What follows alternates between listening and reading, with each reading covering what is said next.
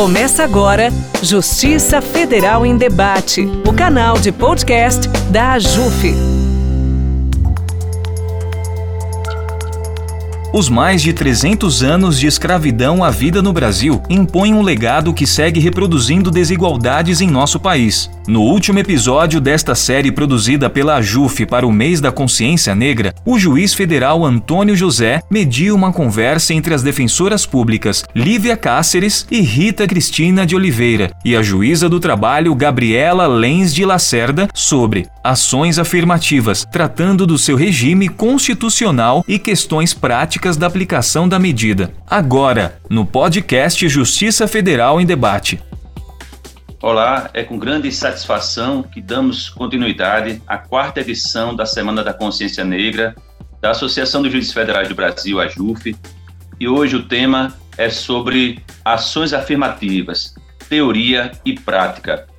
Para debater conosco, nós temos aqui a Gabriela Lenz de Lacerda, que é juíza do trabalho da Quarta Região mestre em Direitos Humanos, Interculturalidade e Desenvolvimento pela Universidade Pablo de Olavide, Espanha, coordenadora do Comitê de Equidade de Gênero, Raça e Diversidade do TRT da Quarta Região, diretora de Assuntos Legislativos da AMATRA 4 e integrante da Comissão de Direitos Humanos da ANAMATRA, Associação Nacional dos Magistrados Trabalhistas, Lívia Cáceres, defensora pública, coordenadora de promoção de equidade racial da Defensoria Pública do Rio de Janeiro, e Rita Cristina Oliveira, defensora pública federal, coordenadora nacional do Grupo de Políticas Etnorraciais da Defensoria Pública da União e especialista em direito público.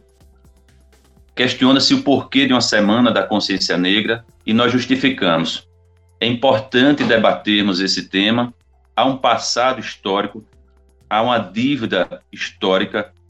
Esse passado, de forma intergeracional, entre as gerações, ele vai tendo reflexos na conjuntura atual do nosso país, reflete na desigualdade social, na pobreza, e as questões de raça são sensivelmente ligadas a essa questão de pobreza ainda no nosso país. A questão não é só a injúria racial ou o crime do racismo, mas também é fundamental discutirmos esse racismo intergeracional, estrutural e institucional. Em 2019, o IBGE divulgou o documento Desigualdades Sociais por Cor ou Raça no Brasil, para se ter uma ideia, no extrato dos 10% com maiores rendimentos per capita, os brancos representavam 70,6%, enquanto os negros eram 27,7%. O interessante é que isso se reverte nos 10% com menores rendimentos da população, porque 75,2% são negros e 23,7% são brancos. Na classe de rendimentos mais elevados, apenas 11,9% das pessoas ocupadas em cargos gerenciais eram pretas ou pardas. Entre os brancos, os percentuais são bem superiores, 85,9%. É com base nessa conjuntura de dados que nós compreendemos essa realidade social e passamos às ações afirmativas. Elas se justificam a partir desses dados que são retratos da nossa realidade brasileira os negros são maioria entre os desempregados e sua utilização, apesar de ser um pouco mais da metade da força de trabalho do país, elas formavam cerca de 2% dos desempregados. Na conclusão do estudo de 2019, o IBGE aponta que as desigualdades étnico-raciais são originárias da história e são resistentes. A população de cor preta ou parda possui várias desvantagens em relação à branca no que tange às dimensões contempladas pelos indicadores apresentados: mercado de trabalho, distribuição de rendimentos, condições de moradia, educação, violência e representação política. Dos 13,5 milhões vivendo em extrema pobreza, 75% são pretos ou pardos.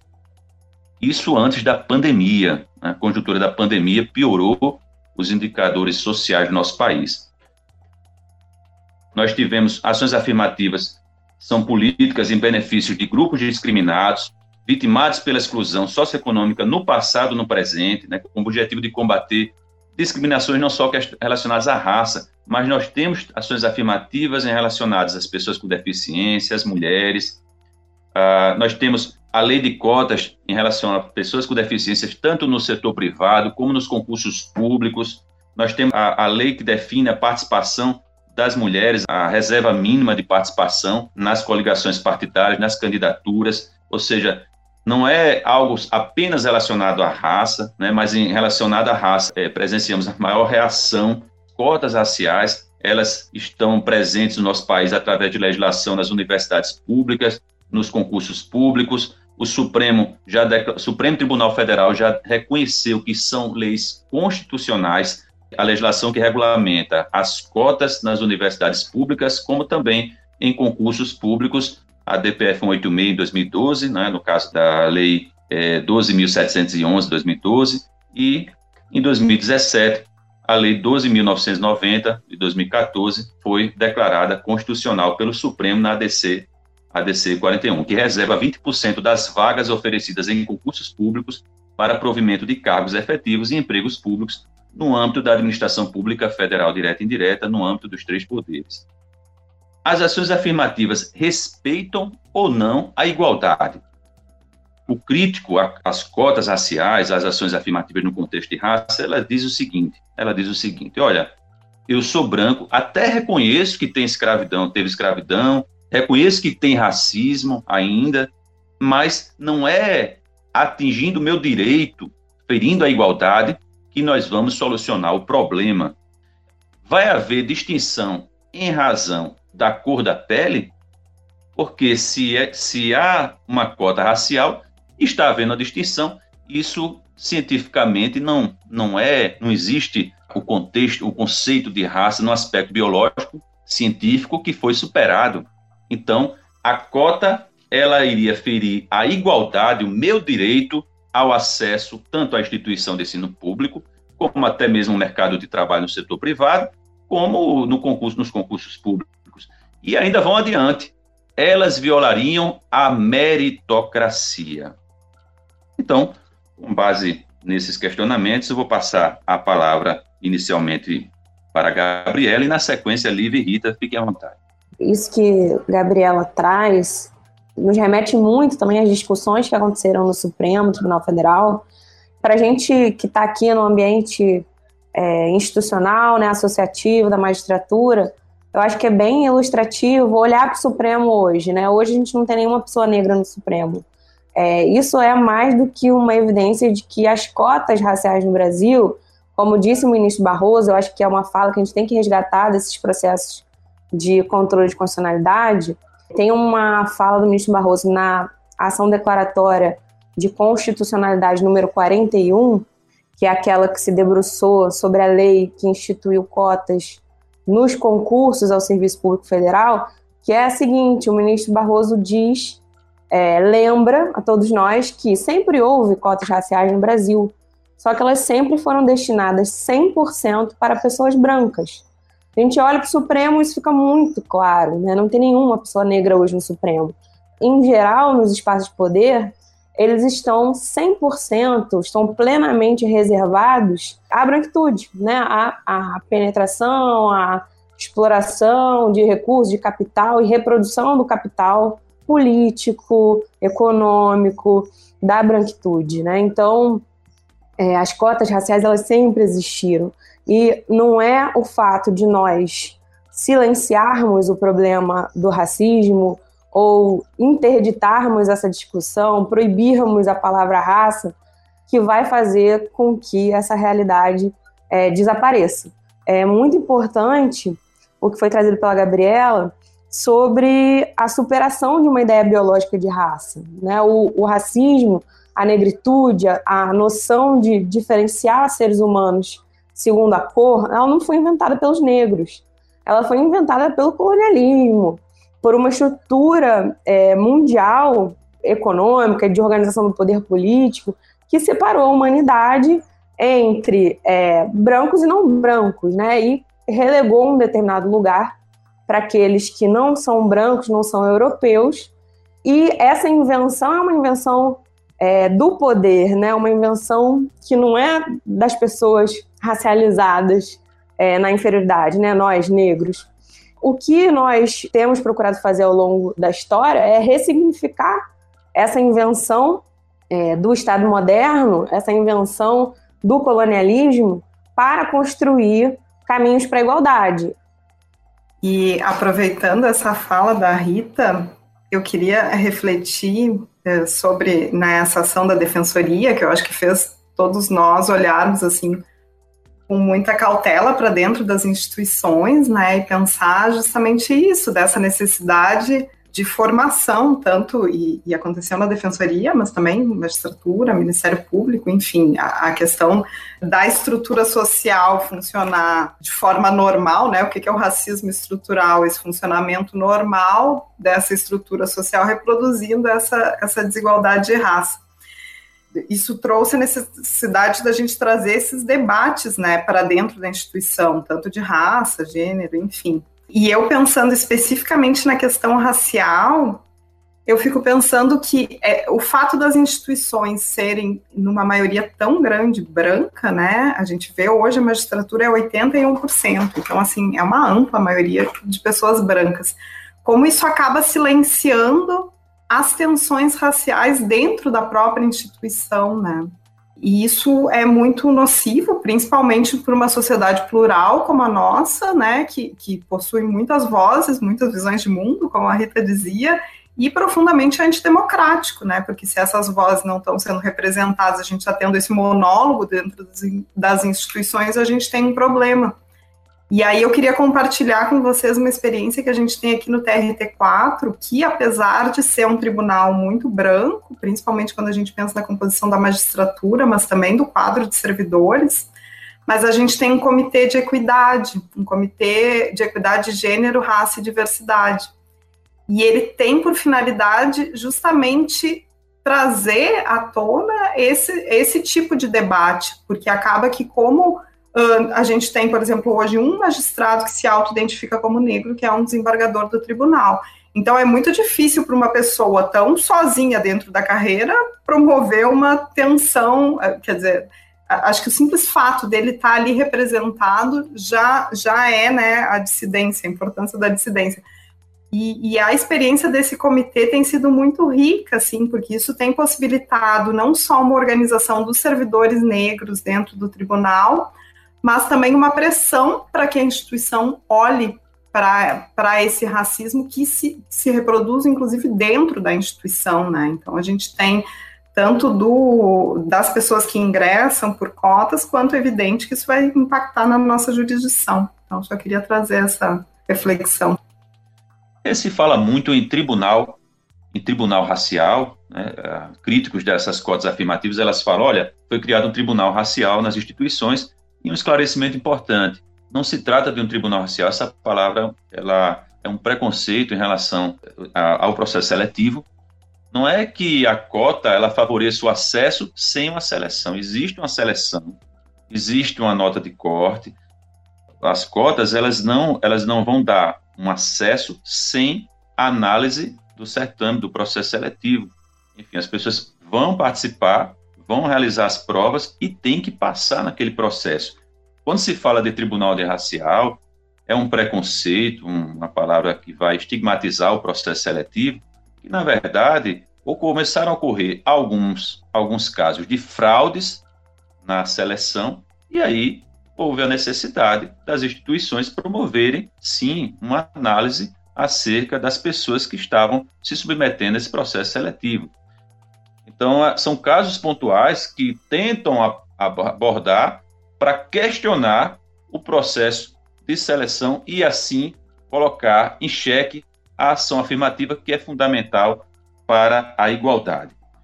A problematização que eu trago é em relação aos riscos ao fim das ações afirmativas. Quais são os riscos? Existem, elas estão em risco?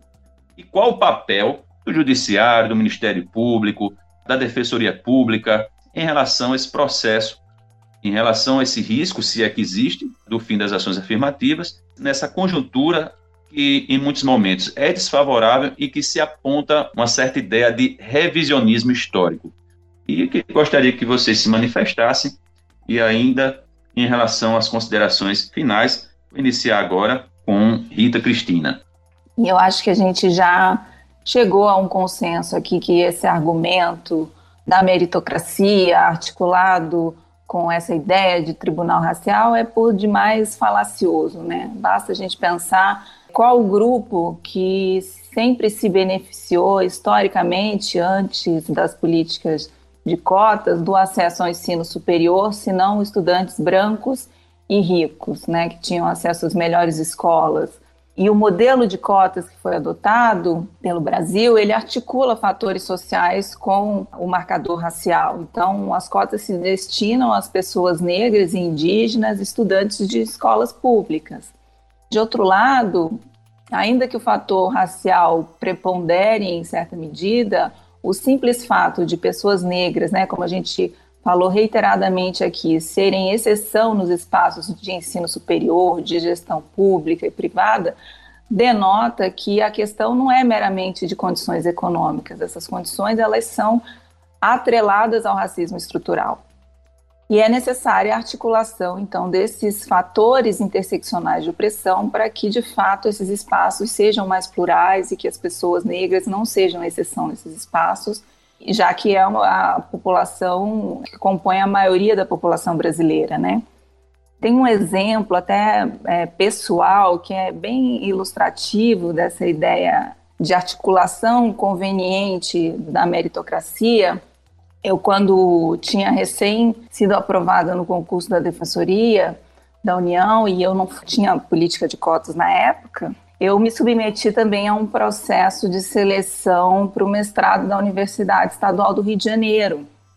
E nesse processo de seleção, que também não tinha cotas, né, eu me sagrei é, aprovada em terceiro lugar, com nota 9,7.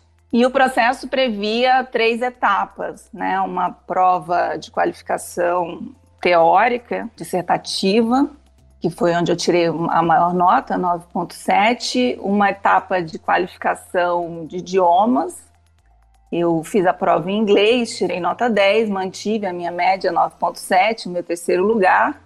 E a terceira etapa era uma entrevista pessoal que não exigia apresentação de nenhum projeto, era só uma entrevista pessoal para os pesquisadores da banca te conhecerem, saberem quais suas expectativas em relação ao curso. E eu fui para essa entrevista, cheguei lá, só tinham pessoas brancas concorrendo comigo. No final da entrevista, eu, é, de todos os entrevistados foram feitas é, sequencialmente, né? Ah, eu lembro que a, a presidente da banca falou ah, todos vocês é, foram muito bem, mas a gente tem que escolher alguns e a gente só pode escolher oito pessoas. E vou divulgar, vamos divulgar o resultado. E tempos depois foi publicado o resultado e eu fui excluída da lista de oito pessoas. Ou seja, eu perdi a minha vaga com base numa perspectiva extremamente pessoal, né, da banca, porque não tinha análise de projeto, de que eu não, mesmo tendo pelo mérito, né, que era o mérito da qualificação teórica e de idioma, ter obtido classificação para estar dentre as oito pessoas, eu fui retirada daquele processo seletivo. Então é muito interessante ver como se articula essa ideia de mérito a partir de uma perspectiva de privilégio de uma estrutura embranquecida, né? Então, quando uma pessoa negra ela consegue alcançar um determinado espaço qualificado, não é mérito. E quando ela obtém esse espaço através de uma política de incentivo, é você está ferindo o mérito de outras pessoas. Então, é, na verdade, é, é um argumento, como disse a Lívia no início da fala dela, de um certo cinismo, assim, que por vezes a gente tem que é, se defrontar. E eu queria também deixar bem assentado aqui nessa nossa conversa, que acho que Lívia vai concordar comigo, Gabriela também, que quando a gente fala em política de cotas, a gente não está falando só em pagamento de dívida. Se eu não me engano, Silvio Almeida fala isso, né? A dívida histórica da sociedade brasileira com os afrodescendentes em razão da escravização é uma dívida impagável. Não é anos e anos de políticas de cotas que vão pagar, que vai pagar essa dívida. Essa dívida é impagável. Ela, na verdade, essa dívida, é, a reparação por esse processo cruel de, de exploração, ela tem que ser articulada através da estruturação de várias políticas públicas de afirmação dos direitos das, das pessoas negras. E não é só com política de cotas ou só com políticas afirmativas, pensando mais amplamente. Nós temos que pensar em políticas de, é, de memória, de história, verdade e reparação ampla, né, no sentido de, de promover essas pessoas em diversos aspectos e segmentos da sociedade. E falando especificamente sobre a revisão da, da política de cotas, que está prevista para 2022, segundo a disposição legal, nós temos um desafio muito grande, né? Instituições públicas, as universidades em especial, mas, sobretudo, as instituições também do sistema de justiça que têm missão de fiscalização desse processo. A Defensoria Pública da União já iniciou uma conversa com o governo federal sentimos algumas resistências em relação à compreensão da importância desse momento, a ausência de um plano estratégico de, dessa avaliação, mas temos tentado mostrar que o caminho que, que nos leva a esse processo de, de avaliação é um caminho que vai exigir a consolidação e o aprimoramento dessas políticas. Não há nenhuma possibilidade de avaliação que, que vise a aniquilação ou a redução dessas políticas. E do ponto de vista político, é, a gente tem sim um desafio de, de colaborar e de fomentar com que as universidades é, adotem práticas de heteroidentificação um pouco mais uniformes na medida do possível, sem desprestigiar as diversidades regionais que deem algum lastro maior de segurança jurídica nesses procedimentos. Isso nós temos conversado com as universidades, que também é, favoreça o combate às fraudes. E é preciso dizer que essas fraudes elas são sintomáticas de uma tensão de privilégios e não podem ser interpretadas como um aspecto que desmoraliza a política de cotas. É, nós temos que pensar também em articular essa avaliação através da implementação de políticas de permanência dos estudantes nos espaços acadêmicos, porque a Defensoria Pública da União já está com um monitoramento em curso desde 2019 dessas políticas, e nós percebemos que há um grande gargalo na permanência desses estudantes nas universidades. Existe também um, um, uma diferença muito grande das taxas de ingresso e de permanência em cursos mais elitizados, especificamente direito e medicina. Então, nós precisamos trabalhar muito arduamente e é, é urgente que as instituições se articulem para isso. Acho que a, que a magistratura federal também tem um papel importantíssimo nessa articulação e também nos preparar para enfrentar, infelizmente, um governo que é ideologicamente contrário à política. Né? Então, a gente precisa é, estruturar juridicamente e politicamente é, espaços de discussão e de reflexão para enfrentar esse contexto político adverso. E dito isso, eu queria também é, deixar registrado aqui que o grupo de trabalho de políticas étnico-raciais da Defensoria Pública da União, esse ano, é, a, colaborou na elaboração de um projeto de lei, né, que é o projeto 3434 de 2020, que prevê as cotas na pós-graduação, que na nossa visão é uma política complementar à política de cotas no ensino público superior e que precisa ser consolidada. Nós temos uma portaria do Ministério da Educação que é uma portaria de fomento mas no monitoramento que nós fizemos, a gente percebeu que há uma irregularidade na adoção da política de cotas na pós-graduação, é ainda muito incipiente, não é uma política regular e que também tem sido um gargalo de acesso das pessoas negras, indígenas e pessoas trans, porque esse projeto a gente também ampliou para pessoas trans. A gente precisa enfrentar esse gargalo para que essas pessoas efetivamente tenham é, acesso a espaços de gestão pública e privada. E dito isso, eu queria agradecer muito a possibilidade de conversar com vocês e esclarecer um pouco mais o trabalho do grupo de políticas etnorraciais da Defensoria, da União, é, dizer que estamos sempre à disposição da sociedade, das instituições para debater, para conversar, para construir, especialmente políticas, auxiliar a população negra da melhor forma possível na exigência dos seus direitos constitucionais. Muito obrigada mesmo, um abraço a todos.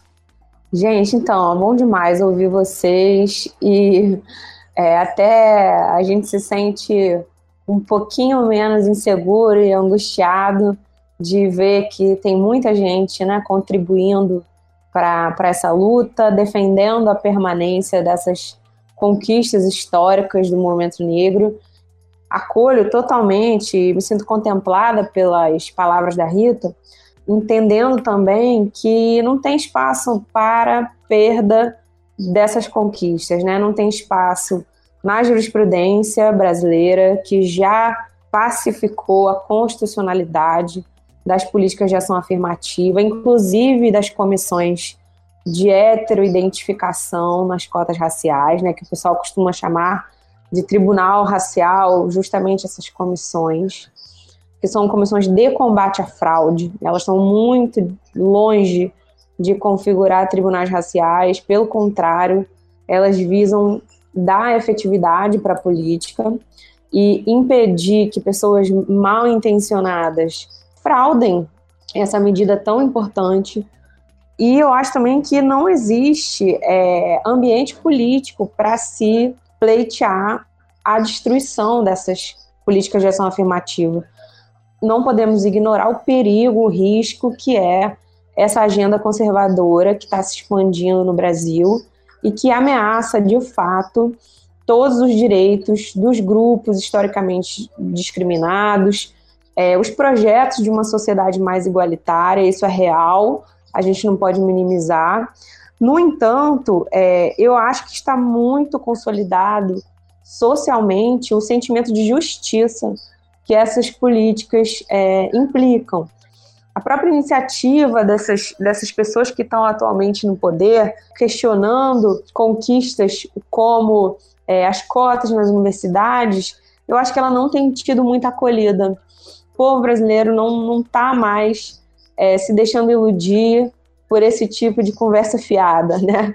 É, eu acredito que está muito claro para a maior parcela da população brasileira a justiça presente nessas reivindicações, né? Isso não só é justo, é necessário, é imprescindível, é urgente, é importante. E a gente teve um exemplo grande desse sentimento compartilhado de incômodo com as desigualdades, que foi a eleição presidencial que aconteceu nos Estados Unidos agora.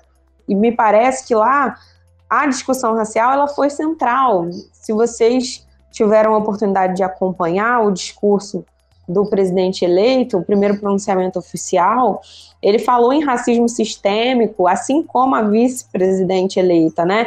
Então, essa questão, ela foi decisiva ali para o debate é, eleitoral, e eu acho que o mesmo está presente aqui no, no Brasil de uma forma diferente. Nós estamos falando de outro contexto, de outro processo histórico, mas nós também podemos perceber que o Brasil cada vez mais está consciente dos seus conflitos raciais e está consciente da importância de traçar uma luta, traçar um programa político, um projeto de sociedade que enfrente isso com coragem, né? Que enfrente isso com a devida força. Talvez até a pandemia do coronavírus, né, esse momento terrível que a gente está vivendo, tenha deixado um aprendizado para nós.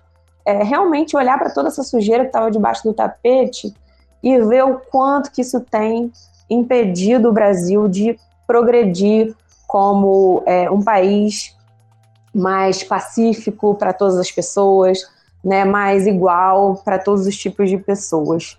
Eu realmente acredito que a gente não vai sofrer essa destruição, apesar de ser um risco que existe, né, não pode ser minimizado, mas a gente tem que destacar e afirmar também a força histórica é, dessas conquistas, né, a força de uma agenda que foi plantada há décadas atrás, não é de hoje, não é de um governo de ontem. É, quem plantou essas sementes foi o movimento negro brasileiro e não tem espaço para isso ser é, destruído, né? Não tem, não tem como a gente retroceder. E uma outra questão, para a gente finalizar aqui, para me despedir dos ouvintes e de vocês, meus colegas aqui que trouxeram tanto aprendizado para mim, eu acho que é importante falar sobre a complexidade dessa política, né? Como a Rita é, colocou muito bem, a gente precisa pensar também na permanência desses estudantes, as condições é, de inserção desses estudantes no mercado de trabalho. Também não adianta sair com um diploma debaixo do braço e não conseguir se inserir no mercado, né? Então, as políticas afirmativas, elas, como a Rita colocou, são muito mais amplas do que a mera cota para ingresso na universidade ou no serviço público, e elas precisam dar conta de toda essa complexidade do problema racial.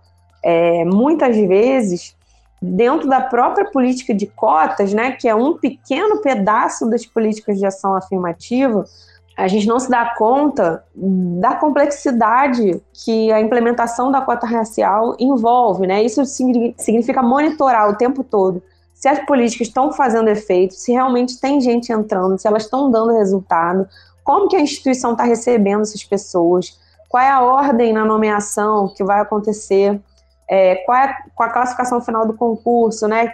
Quem a gente chama primeiro, chama os candidatos da ampla concorrência, chama os cotistas, como que isso é feito, como que a legislação prevê é, essa alternância na ordem de nomeação, na ordem de convocação, como que a gente faz as bancas de heteroidentificação, que são essas bancas que visam evitar as fraudes né, e controlar a autodeclaração. O tema é complexo, a gente precisa se educar sobre isso. Vencida essa controvérsia inicial, né, que eu acho que é muito falaciosa, a gente deixou claro aqui que é, é uma polêmica muito vazia, é, a gente tem uma jurisprudência consolidada, tem fundamento normativo aí farto para a política. Então, o que a gente precisa mesmo é se educar, é conseguir aprofundar nosso conhecimento sobre racismo e políticas antirracistas é, de acesso à justiça, políticas públicas antirracistas e conseguir é, implementar e contribuir para que essas medidas sejam efetivas, produzam resultados não só para os seus beneficiários, né? A luta das pessoas negras por igualdade, ela beneficia a sociedade inteira, né? Ela visa construir um país mais democrático. Se a gente tem uma defensoria mais negra, se a gente tem um judiciário mais negro, a qualidade do serviço jurisdicional que vai ser prestado vai ser muito maior. A gente está falando de profissionais que vão poder entender a experiência que aquele jurisdicionado está trazendo, entender o que significa para uma mulher negra, por exemplo, perder a guarda de um filho por conta de uma determinada questão material que ela está com dificuldade de enfrentar, né? entender o que significa para uma família negra periférica ter uma pessoa presa, é, qual é o impacto que isso traz para aquela família, né? entender, por exemplo, numa ação possessória, é, o que significa o desalígio para um determinado grupo social, para uma determinada comunidade é, tradicional, o que, que significa ser privado do seu território. A gente prestar a solução dos conflitos, né, prestar acesso à justiça, é, implica também conhecer essas experiências de vida. Então, se a gente tiver pessoas negras ocupando os espaços no sistema de justiça, certamente a gente vai ser capaz de construir um sistema de justiça mais democrático e melhor para toda a sociedade brasileira. Né? Então, nós não estamos falando de benefícios unicamente para aqueles que vão utilizar as cotas raciais ou as políticas afirmativas. Né? A gente está falando de um projeto que é um projeto para a sociedade inteira, né? para todo o Brasil. Então eu vou ficando por aqui, também agradecendo a JUF mais uma vez por essa oportunidade incrível de discutir um tema tão importante para nós e é, deixo também minha saudação aos colegas aqui, Antônio, Gabriela e Rita. Foi um prazer estar com vocês. Obrigado, Lívia. Passa a palavra para a Gabriela. Queria só concluir resgatando uma coisa que a Lívia falou, e quando a gente pensa no questionamento do Antônio sobre uh, né, qual é o papel do sistema de justiça e do judiciário, né, aqui a gente está na JUF, nisso tudo, eu fico pensando que nós, juízes, nós temos muito poder. A gente tem uma potência para realmente implementar aquele projeto constitucional de uma sociedade mais justa e igualitária, só que a gente precisa, com urgência, a formação, assim, e quando a gente fala na questão racial, é, a gente tem um déficit de formação de letramento racial que é muito grave, mesmo nos juízes comprometidos com a justiça social.